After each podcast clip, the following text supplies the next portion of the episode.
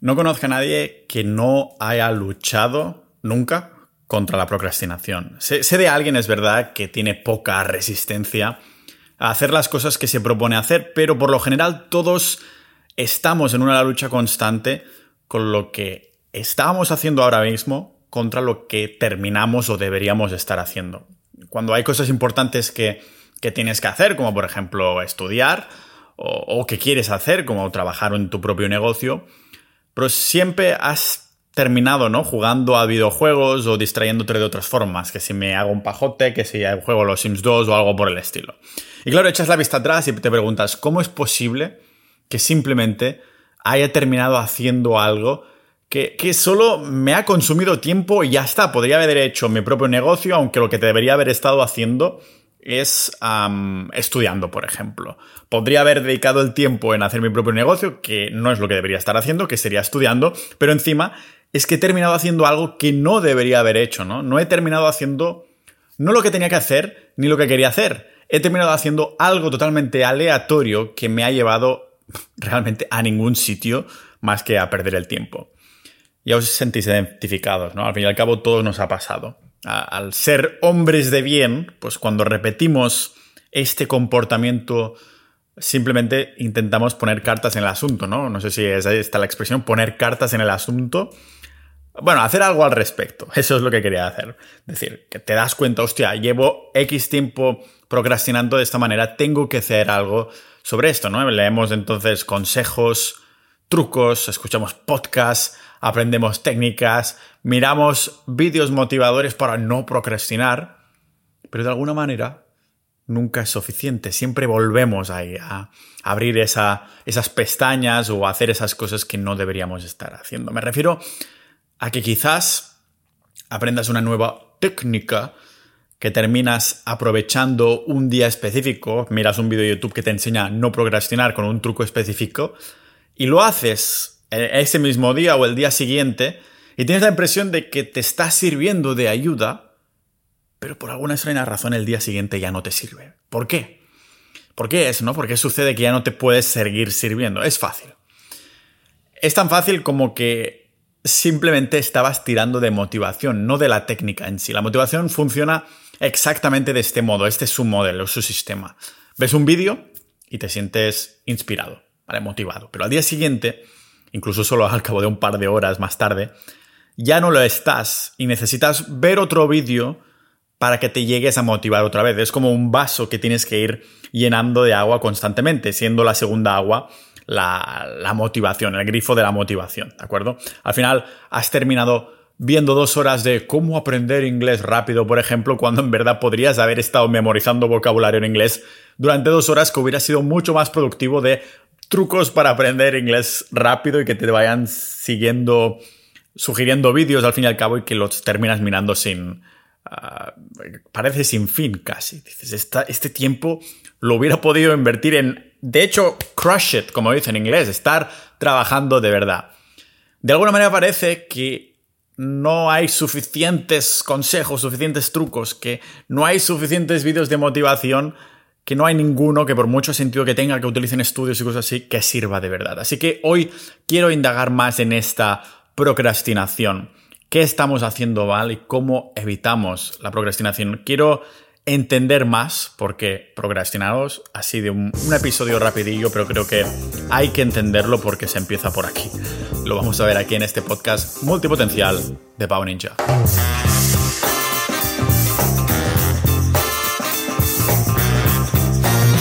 Algunos, bebida dramática de agua. Con muchos minerales he tenido la suerte. Antes no vendían esta agua aquí en Riga, pero ahora la están vendiendo. Ah, es originariamente de Estonia, se llama Vitautas y esto no es una publicidad. Es que como no encuentro agua de mar en España, sí que puedes comprar agua de mar en Amazon, en tiendas online y demás. Y es mucho mejor porque además no tienes que ir comprando botellas de plástico. Pero aquí como no lo encuentra, esta agua es mega salada porque tiene un montón de, minerales. ¿Por qué digo esto? Para ser productivo mientras estoy haciendo la introducción. Ya sabéis lo que viene ahora, ¿no? Que hay dos maneras de dar soporte. Podéis ir a pau.ninja barra tiendas, que vendo ahí ahora productos físicos también.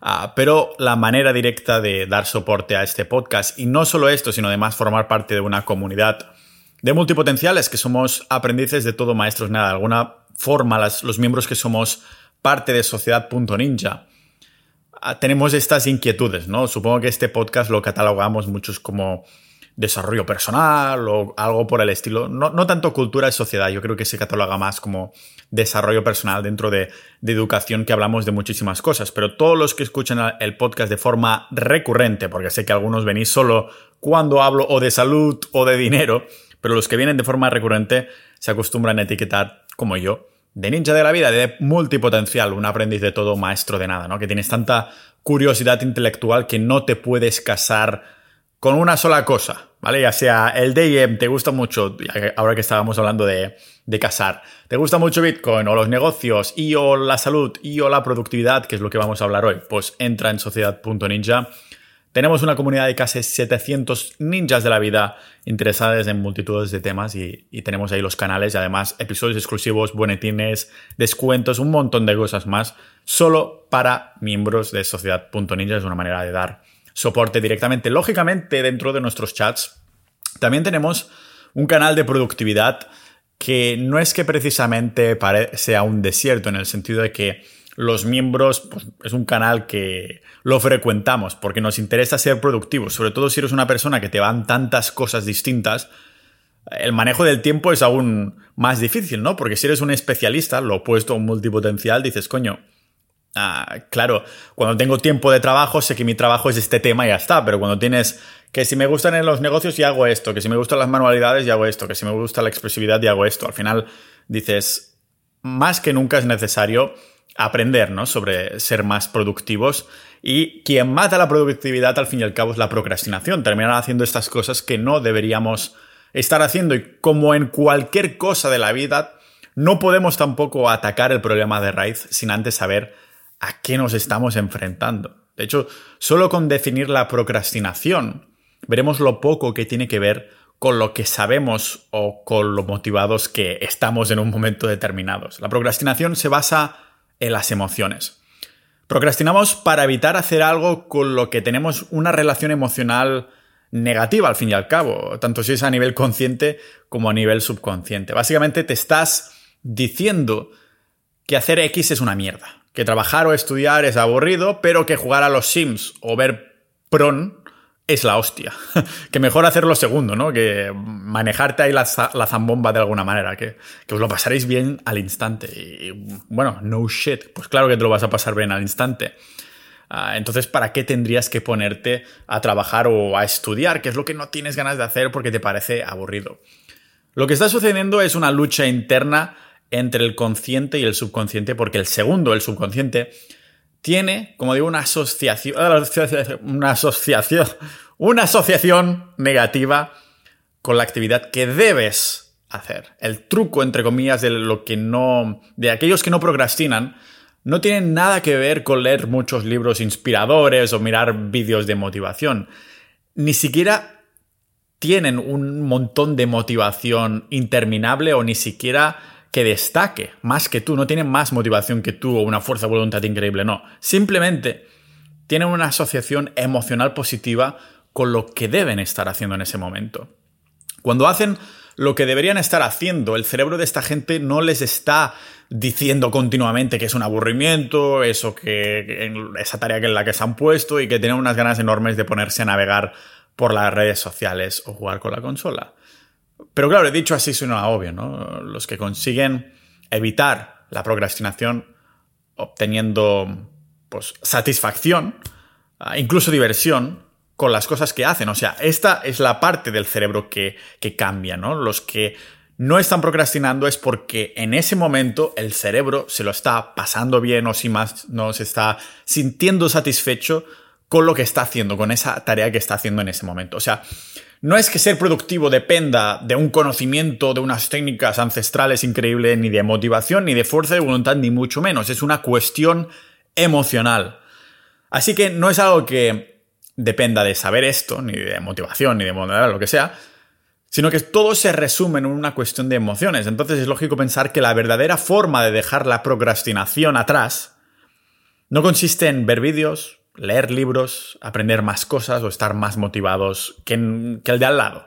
Debemos convencer a nuestro cerebro de alguna manera de que lo que debemos hacer nos lleva a esta diversión a través de la satisfacción. O sea, realmente lo que estamos haciendo es mejorar la relación emocional que nuestro cerebro tiene con estas tareas, al fin y al cabo. El primer paso sería, lógicamente, y ya os lo esperáis mucho, quiero ser lo más obvio posible al principio, es eliminar el exceso de dopamina. Y empezó por el consejo más obvio de todos, porque es lo que la mayoría no quiere oír, ¿no? Ah, pero tenemos que sacar del medio, antes que nada, esto de las redes sociales, videojuegos, el porno, abrir pestañas y todo lo demás. Se trata de, de todas estas cosas que tu cerebro quiere hacer porque está biológicamente programado para ello. Son las cosas más divertidas las que te proporcionan más dopamina instantánea. O sea, no es que el cerebro esté programado para usar redes sociales, videojuegos o porno, porque esto no existía en la antigüedad, sino que está hecho porque la dopamina es esa hormona de la ah, expectación. tienes expectativas de algo cuando abres esa aplicación, tienes expectativas de algo cuando miras ese video porno, tienes expectativas de algo cuando vas a jugar a un videojuego. Es la hormona de la expectativa. Por esto cada vez es más adictivo, porque quieres más y más y más. La expectativa va subiendo. Entonces, sería algo así como darle a, elegir a un niño entre una manzana y un caramelo, pero cuando va a elegir el dulce, cuando el niño tiene que elegir ah, entre manzana y caramelo y va a elegir el caramelo, porque lógicamente es lo que le gusta más de los dos, de pronto se lo niegas y decirle que no, no, lo siento, sí, sí, tenías las dos opciones, pero en verdad te estoy negando el caramelo y tienes que elegir la manzana porque te, estoy forzando a elegir la manzana. O sea, ¿acaso este niño ah, le entrarán ganas de comer la manzana? Pues no, dirá que quiere comerse el caramelo, porque tenía esa opción, o eso creía el niño. Ahora bien, ¿qué pasaría si después de un primer momento solo le ofreces la manzana? O sea, ¿qué pasa si omitimos por completo la opción del caramelo? Eh, si suponemos que este chaval realmente le, ofrecemos la opción de la manzana únicamente y es un niño sano, que no suele comer chucherías de forma natural, no es un adicto al azúcar, pues probablemente disfrutará comiéndose la manzana, que al fin y al cabo es dulce también, porque no la estará comparando con el caramelo. Al fin y al cabo, ni siquiera sabe que existe la opción del caramelo, porque ahora no se lo hemos ofrecido en este niño hipotético. Realmente este es nuestro problema. Siempre tenemos el caramelo como una opción, siempre tenemos ese caramelo en nuestra maldita mente.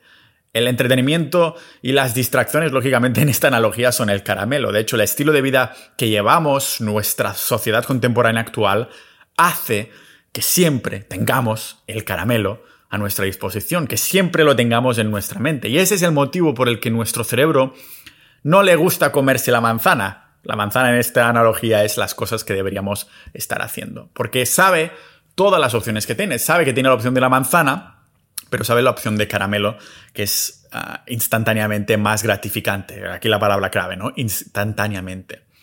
Las personas que no procrastinan y que son muy productivas se han enseñado a sí mismas que el caramelo no es una opción, esa vendría a ser el kit de la cuestión. Mientras trabajan, pues no están pensando continuamente que tengo que tener una fuerza de voluntad de hierro, tengo que mantener la disciplina, tengo que estar motivado, que no deben entrar en YouTube o las redes sociales. Ni siquiera están pensando en ello. La pregunta pasa a ser entonces cómo le enseñamos a nuestro querido pero mal criado cerebro que el entretenimiento no es una opción, que no hay caramelos, solo nos estamos ofreciendo la manzana. Claro que esto no significa que a partir de ahora nunca más volvamos a ver pelis, redes o que el entretenimiento ha muerto porque ahora te convertiré en un tío exitoso de estos que tienen vídeos de YouTube de cómo me levanto a las 3 de la mañana y trabajo 20 horas al día. Sino, no tiene nada que ver, ¿vale? Claro que esto no significa que tengamos que matar nuestro aburrimiento para siempre. A mí, por ejemplo, me encanta, cuando estoy solo, me encanta comer mientras miro una buena serie de, de 20 minutitos. ¿Vale? Es una distracción, no tengo que, pensar. No todo es ser productivo en esta vida, pero cuando tienes que hacerlo y te mata la productividad, pues lógicamente que sí que quieres serlo, ¿vale? Sino que al igual que un buen baile o un buen vino o un buen café, todo se resume en el, en el timing, que llaman en inglés, en el momento correcto, el momento adecuado. A enseñarlo a nuestro cerebro que hay momentos que sí. Por ejemplo, en mi caso, cuando estoy comiendo solo. Y hay momentos en los que no. Por ejemplo, en mi caso, por la mañana, cuando estoy en una cafetería o en mi mesa y asocio este, este café con el trabajar. Momentos en el que el caramelo no existe y hay que enseñárselo al cerebro. Mira, cerebro, de 7, 6, 5 de la mañana no existe el caramelo hasta las 12. Después vas al gimnasio, tampoco existe un caramelo, porque no existe la opción de no ir al gimnasio, ¿no? Lógicamente, como en ese momento somos novatos en el adiestramiento del cerebro, de nuestra mente, pues no vas tampoco a saltar a ponerte ocho horas de bote pronto a estudiar o trabajar en tus propios negocios online con cero interrupciones. Esto no va a suceder, pero, porque esto he dicho adiestramiento, pero, pero, si probamos trabajar o estudiar, vamos a poner un rango muy bajo, ¿vale? Solo cinco minutos sin distraernos será doable, como dicen en inglés.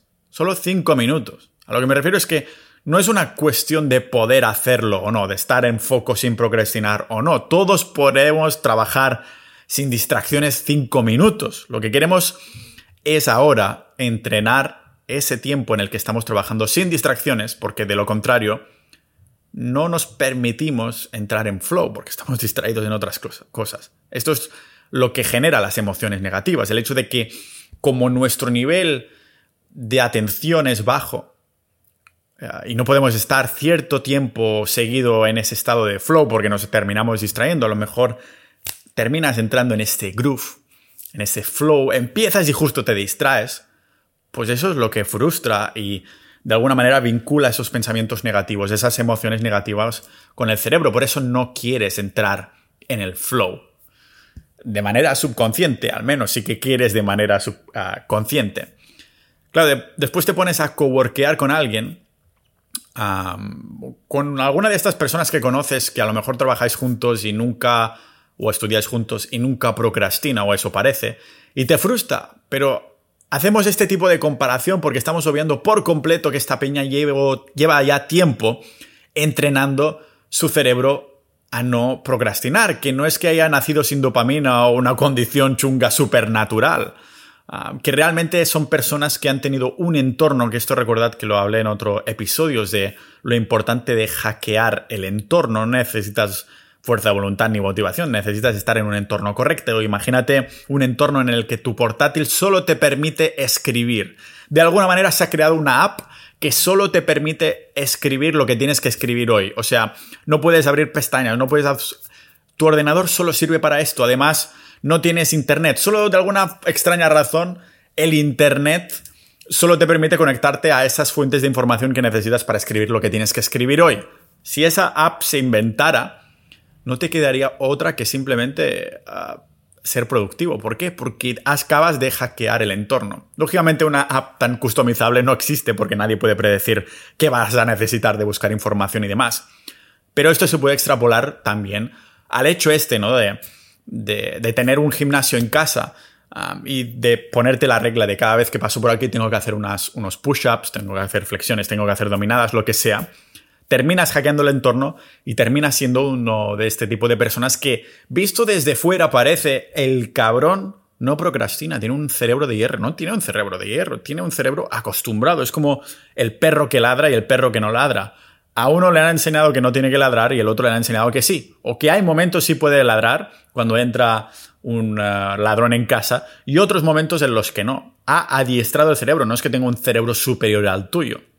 Ah, entonces, claro, cuando nos fijamos en un estándar tan exigente como este tipo de personas, nos forzamos de alguna manera a, a correr montones de horas seguidas, ¿no? Pero esto es lo que lleva a la frustración. Estamos diciendo, hostia, yo quiero ser como esa persona, seguro que tiene una resistencia increíble, hoy voy a estar ocho horas seguidas, pero no estás acostumbrado a trabajar ocho horas seguidas sin procrastinar. Y esto se lo lleva a la asociación de nuestro cerebro a las emociones negativas. O sea, no tenemos que, combatir, que competir ni siquiera con los que tienen un nivel de foco sobrenatural, sobrenaturalmente conseguido de forma natural, si nos lo paramos a pensar como nosotros podemos conseguirlo, claro, sino que nuestra comparación está con el nivel de foco, con el nivel de flow que teníamos nosotros ayer. Mira cuál es tu límite de no procrastinación. Este sería el consejito, ¿no? Te instalas alguna app o lo que sea y si hoy tu nivel de foco constante, sin abrir una pestaña de Twitter, sin abrir el móvil, lo que sea, son cinco minutos, pues mañana simplemente le pones un minuto más, le pones un 1%, un 10%, a que veas que sea manejable sin quemarte, sin llegar a un extremo, ¿no? Es como el gimnasio, no vas a ir siempre al fallo, vas a ir a dejarte dos, tres repeticiones antes de fallar. Lo mantienes ahí un día, ¿no? Si primero hoy eres capaz de hacer un foco de 5 minutos, mañana vas a hacer un foco de 6 minutos sin quemarte, lo mantienes ahí unos días y después vas añadiendo un minuto más al día, manteniendo unos días y, al fin y al cabo te das cuenta que es como todo. Pero recordemos que ahora mismo en esta actividad, que cuando estamos haciendo esto, el foco no es tener foco para trabajar, o el foco mismo, ¿no? Sino que el foco es en no perder el foco. O sea, realmente tiene que pasar, un proceso de transición donde el entrenamiento no es hoy voy a ser productivo, sino de hoy voy a entrenar al foco siendo productivo, ¿no? Es en enseñarle al cerebro que el caramelo es una opción que no existe cuando estamos en modo trabajo. Solo existe la manzana, que es lo que debemos hacer realmente, o al menos que no existe ese caramelo durante 10 minutos que nos toque currar hoy si es el timing que nos hemos puesto.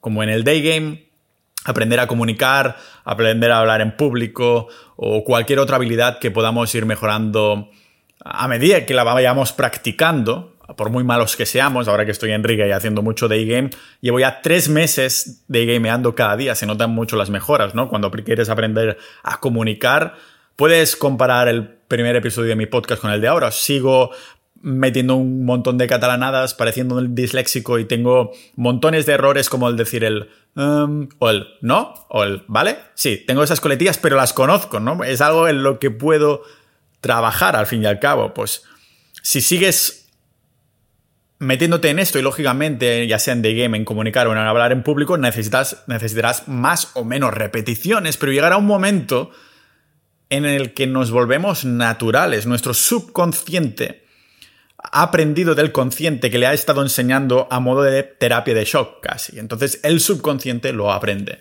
El cerebro aprenderá a que solo existe la opción de la manzana, no la del caramelo. Que el caramelo no existe en el momento en el que estamos metidos en el portátil. Otra cosa, otra cosa, ¿ves? Es lo que estaba diciendo la comunicación. Hay cosas que ni siquiera, que necesitas muchísimas más repeticiones. Estaba diciendo que otra cosa que funciona de verdad consiste en hacer un esfuerzo para que las cosas sean más divertidas. De hecho, si piensas en cómo funciona de verdad la procrastinación, te darás cuenta de que es algo muy simple. Pensamos que hacer el trabajo duro no es divertido, por lo que nuestro cerebro subconsciente nos dice que queremos hacer... claro, nos está diciendo que quieres hacer cosas divertidas como navegar por Internet o jugar porque son divertidas porque estamos obteniendo gratificación al instante. Ah, de esta forma nos sentimos mejor, porque ¿a qué coño le importa cerebro a largo plazo? ¿no? Si te fijas en lo que ocurre los días en los que procrastinamos en comparación con los días en los que somos capaces de ser productivos y trabajar, nos damos cuenta de que la procrastinación nos hace sentir mal. Por, por eso estás escuchando hasta aquí, porque es un tema que te interesa. Y no solo al final del día, sino también durante el día, cuando estás pasando el tiempo en redes sociales o jugando a videojuegos. Te preguntas por qué lo estás haciendo cuando trabajar duro sabes que te reporta muchísima más gratificación. No el día que trabajas duro solamente, sino también en los próximos días. Hostia, qué duro que trabajé ayer, me saqué esto del medio. En otras palabras, la procrastinación es una de estas ironías con las que nos toca vivir. Tu cerebro quiere que procrastines porque piensa que así te vas a sentir mejor en ese momento, pero en realidad cuando procrastinas te sientes peor y cuando haces el trabajo duro te sientes mejor. Porque recordemos que la procrastinación viene nutrida por las emociones. Igual que tienes miedo a X cosa o odias a X cosa con el tiempo, cuando cambias tu experiencia, tu asociación con esas cosas, puedes cambiar las emociones que tienes con eso, ¿no? Si te dan mucho miedo las um, montañas rusas, cuando lo has hecho muchas veces, cuando has sido montaña rusa, atracción tras atracción, llega un momento en el que cambias ese miedo por excitement, ¿no? Que fisiológicamente el cuerpo tiene las mismas reacciones químicas. Tener miedo que a estar con ganas de hacer algo. Hay la neopreferina, la adrenalina, las palpitaciones, las, las manos sudadas. Es lo mismo cuando tienes muchas ganas de hacer algo que cuando tienes miedo. Y es el cambio de experiencia de una cosa a otra. Y es exactamente lo mismo con tu, con tu trabajo. Lógicamente, si estás en un trabajo que sabes que no te va a llenar, que no hay satisfacción, que no hay propósito, entonces es, eres mucho más propenso a procrastinar porque no te vas a poder asociar las emociones positivas a ese trabajo, no te va a gustar absolutamente nunca, ¿no? Pero cuando quieres hacer las cosas que te has dicho que quieres hacer porque te gustan cuando lo has hecho, si te gustas a ti mismo cuando lo has hecho, entonces tiene todo el sentido del mundo pasar este infierno inicial para que después el cerebro haya podido hacer las asociaciones positivas a, este, a, este, a este trabajo, ¿no? Y entonces el rango de procrastinación va bajando muchísimo hasta que llega un día que terminas trabajando de forma intensa y dices, coño, he terminado porque estoy cansado, no porque haya querido ir a procrastinar al fin y al cabo. Hoy quería hacer un episodio de estos de, bueno, ser más productivos al fin y al cabo, que ya sabéis que esto a todos nosotros nos toca de cerca. Mucho, mucho, mucho, mucho amor a todos los miembros de Sociedad.ninja. Apuntaros dentro de Sociedad.ninja si os consideráis multipotencial, si tenéis montones de pasiones, no solo la productividad, porque quieres conseguir montones de pasiones, objetivos con estas pasiones, sino que además quieres dar soporte al podcast, escuchar episodios exclusivos, boletines, descuentos, un montón de cosas más que no os voy a decir que es top, top secret solo para miembros, pero a los miembros actuales de Sociedad.ninja, los casi 700 ninjas de la vida multipotenciales, culo yo me la siento, muchas gracias, nos vemos en el próximo episodio de este podcast multipotencial de Pau Ninja.